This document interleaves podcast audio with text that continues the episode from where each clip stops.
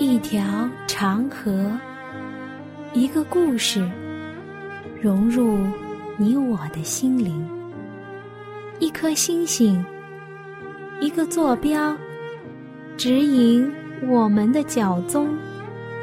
一次对话，一段旅程，一段属于你我的旅程。圣经奇妙之旅，段旅程，开启一个奇妙的世界。一次心灵的碰撞，造就新的属灵成长。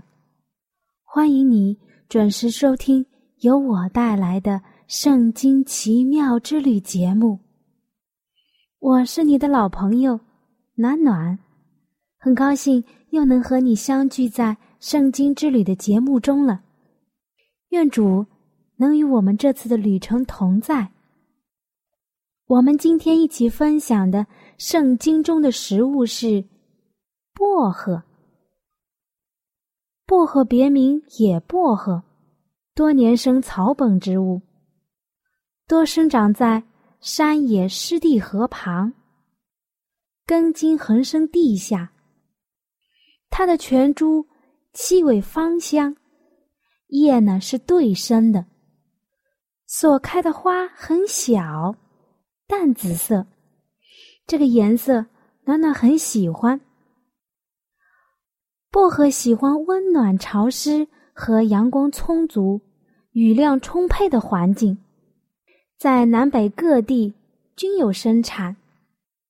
它们喜欢在水旁潮湿地。它们也喜欢海拔高的地方，所以它的适应性很强。在热带亚洲、苏联远东、朝鲜、日本、北美洲，甚至是墨西哥都有分布。薄荷是中国常用的中药之一，这个字非常重要，是中药。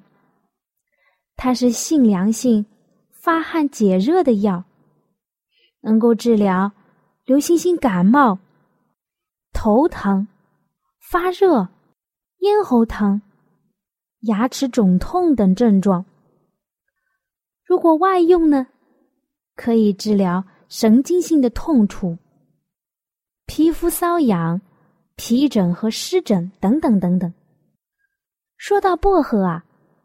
在暖暖家的阳台上，就种了几棵小小的薄荷。一来呢，它比较的好打理；二来，薄荷有它自己的特殊性。在夏天的时候，将薄荷的叶子剪下来，和水一起煮，用来洗澡，能够防止痱子和蚊虫的叮咬。是不是比外面买的花露水、沐浴露都管用呢？对了，暖暖想问你一个问题：薄荷可以做什么呢？你知道吗？如果你现在回答不出来，没有关系，等你听完这期节目，你就可以如数家珍的报出它的用处了。薄荷有非常多的种类。我来念上一念，你来听一听，这些种类你听说过吗？有柠檬留兰香、昼夜留兰香、辣薄荷、圆叶薄荷、纯萼薄荷、灰薄荷、新安薄荷等等等等。也不知道啊，暖暖阳台上种植的薄荷。是什么品种呢？真想拿来研究研究。可是，暖暖突然想到了一点：我们所居住的这个地球上，所有的花花草草都是主双手所造。你看，这区区的小小的薄荷，都有如此多的分类，更何况是其他的动植物呢？主的能力正是人的智慧所不能够测透的。主啊，你真伟大！谢谢你爱我们，爱我们每一个人。薄荷是一种充满希望的植物，虽然是一种平淡的植物，但它的味道沁人心脾，清爽的从每一个毛细孔渗透入皮肤，使得每一个细胞都通透了。那是一种很幸福的感觉。以上这句话呢，是暖暖在网络上搜索来的。他说。会让那些曾经失去过的人得到一些安慰，所以薄荷在全世界人民所定的花语当中是“愿与你再次相逢”。还有呢，薄荷所开的紫色的小花，有另外一种花语是“美德”。罗马人和希腊人都非常喜欢薄荷的味道。在节庆的时候，他们会把薄荷纺成花环，佩戴在身上；而埃及人呢，则会把一包包的薄荷和大茴香、小茴香来充当自己的税。美洲的印第安人会用薄荷来治疗肺炎。薄荷的适应性很强。能生长在海拔两千米以下的地区，阳光充足；海拔在三百米到一千米的地区均有栽培。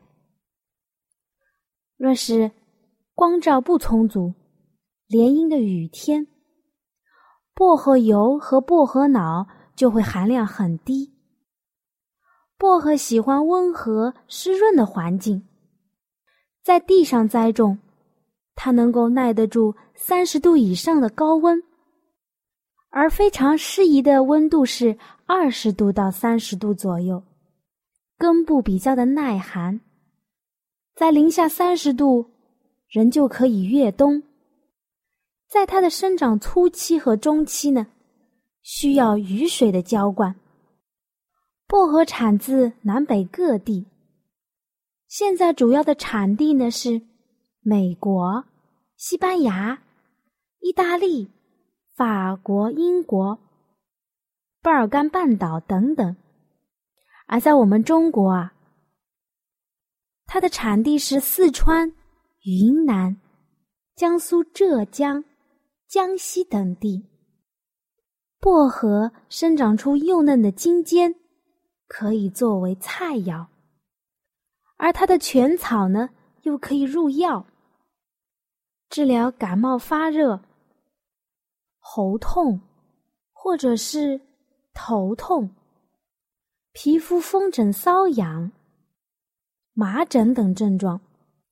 薄荷中含有薄荷醇，这个物质可清新口气，并具有多种的药性，可以缓解腹痛。胆囊问题的痉挛，还有防腐杀菌的作用。薄荷在以上的这样的作用当中呢，还可以作为注射液。但是薄荷也是有它的禁忌的，阴虚血燥、出虚汗的人不能够服用薄荷。暖暖还要提上一点。薄荷还可以做菜呢，可以做哪些菜呢？薄荷可以煮薄荷粥，可以煲一个薄荷汤，可以做薄荷糕，可以做薄荷酒，还可以做薄荷凉茶。除了以上，它还有工业价值。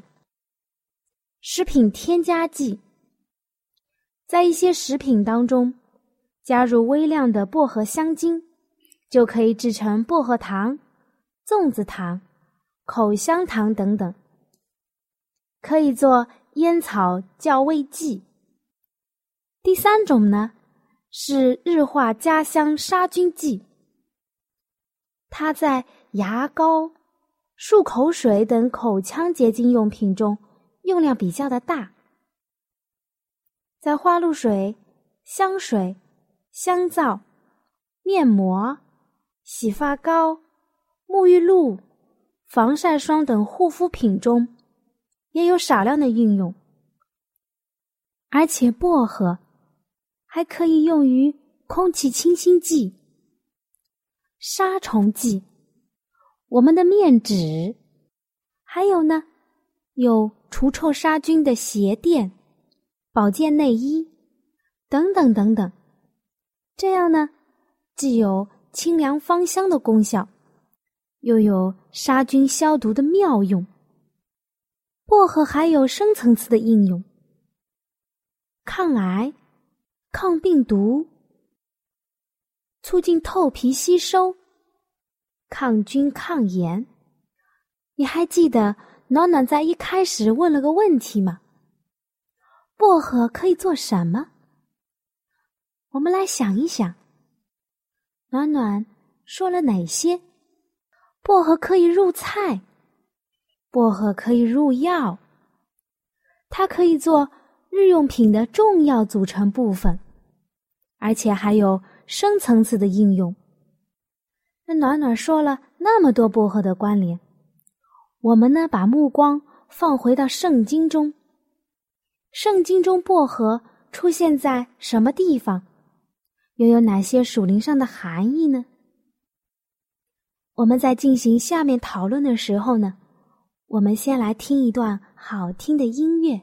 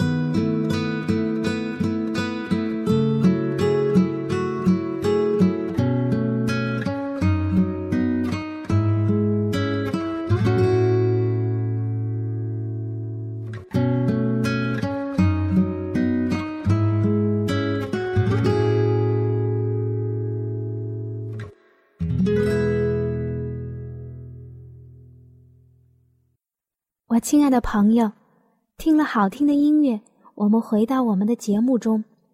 薄荷可以做调料，可以入菜，也可以入药。它很平凡，但拥有不平凡的内在，真的是植物界中不可以小看的一种。我们来翻开圣经《马太福音》二十三章二十三节。你们这假冒为善的文士和法利赛人有祸了，因为你们将薄荷、茴香、芹菜献上十分之一，那律法上更重的事，就是公义、怜悯、信实，反倒不行了。这更重的是你们当行的，那也是不可不行的。路加福音十一章四十二节，你们法利赛人有祸了。因为你们将薄荷、芸香，并各样菜蔬献上十分之一，那公义和爱上帝的事反倒不行了。这原是你们当行的，那也是不可不行的。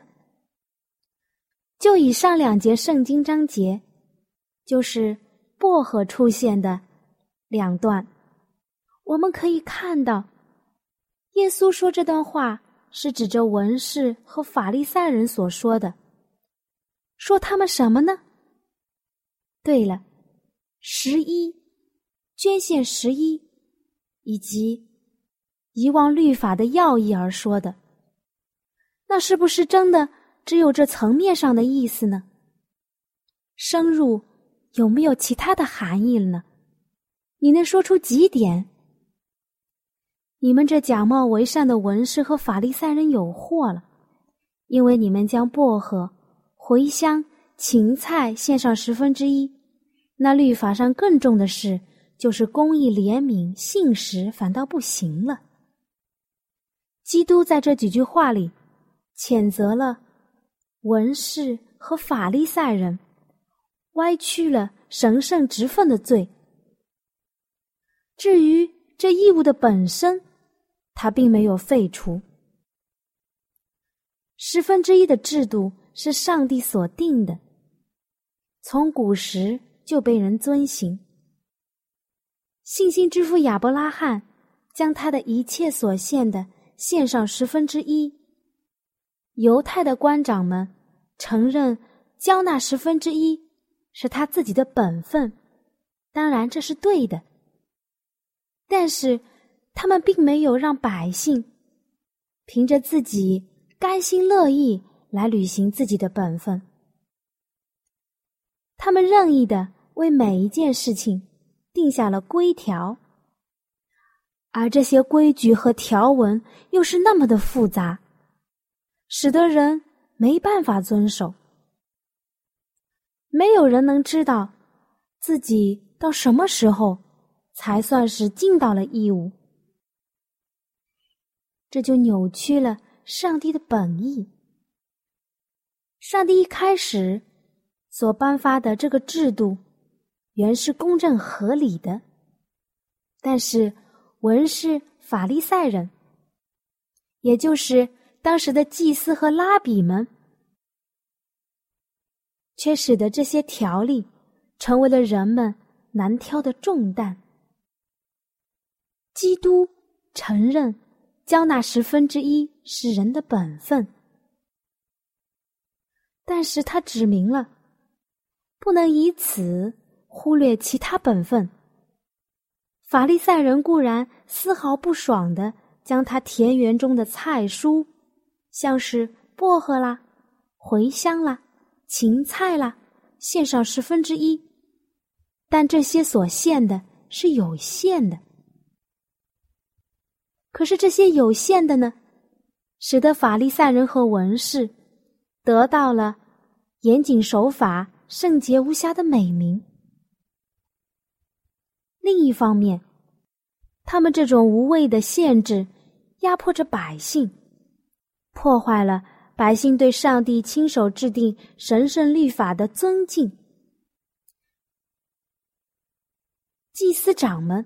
用许多无关紧要的细节来占据人的思想，使百姓们无法注意基本的真理。律法上更重要的是，就是耶稣所说的公义、怜悯、信实，全都被忽略了。基督说：“这更重的是你们当行的，那也是不可不行的。”同样，其他的律法也被拉比们歪曲了。上帝曾经指示过，禁止人吃任何不洁净的东西，比如说猪肉和其他动物的肉类，因为食用的结果能使人的血所玷污，寿命会缩短。但是法利赛人没有按照上帝的原意表达出来，他们走向了不必要的极端，定了许多的条例。有什么条例呢？其中之一就是要人们过滤一切的饮水，因为这些水中免不了有不洁净的小虫。你看，多可笑的条例！耶稣。将这些细微的无理要求和他们所犯的重大的罪恶做一个对比，说了以下的话：“你们这瞎眼领路的，萌宠你们就滤出来，骆驼你们倒吞下去。”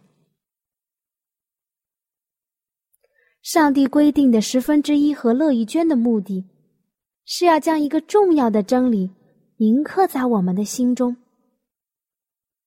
是一个什么样的真理呢？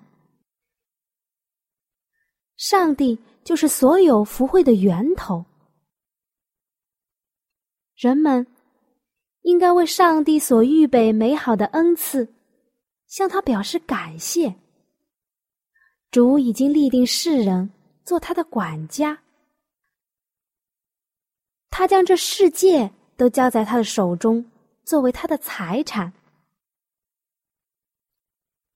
凡是行动证明自己是忠心管家的人，必要受到更大的委托。耶和华说：“尊重我的，我必看重他。”撒母耳记上二章三十节。因为捐得乐意的人是上帝所喜爱的。格林多后书九章七节。当上帝的子民以感恩的心带礼物。和供物奉献给他的时候，他的福气必要随着他们。这里有一个条件：以感恩的心情，不勉强，不作难。正如主所应许的，万军之耶和华说：“你们要将当纳的十分之一全然送入仓库，使我家有粮，以此试试我。”是否为你敞开天上的窗户，轻浮于你们，甚至无处可容？马拉基书三章十节。那暖暖问你一句：上帝缺这个钱吗？缺我们所交的十分之一吗？不缺，反倒是我们个人都缺的。在当今的社会。我们什么都缺，小孩缺能力，青年人缺经验，中年人缺安全，而老年人呢，缺时间。那暖暖问你，你缺钱吗？我相信，人的心中多多少少的回答都说缺的。现今人缺的何止是钱啊？还有时间啊，他们还缺爱。我想，主给我们锁定的十分之一的条例，并不是完全要向我们、向上帝显明我们对他的顺服和向主表示感谢，而是让我们能与主联合，将更多的钱、更多的爱传播到需要的人手中。在古时，摩西为建造会幕而筹备经济的办法是非常成功的。耶和华只是摩西，劝勉以色列人把他们的礼物送来。凡出于甘心乐意奉献的礼物，他必收纳。结果怎样呢？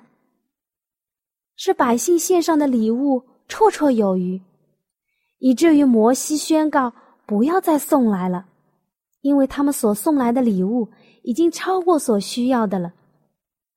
当时的人们甘心乐意，以至于上帝就借着卑微的他们，在地上建立了。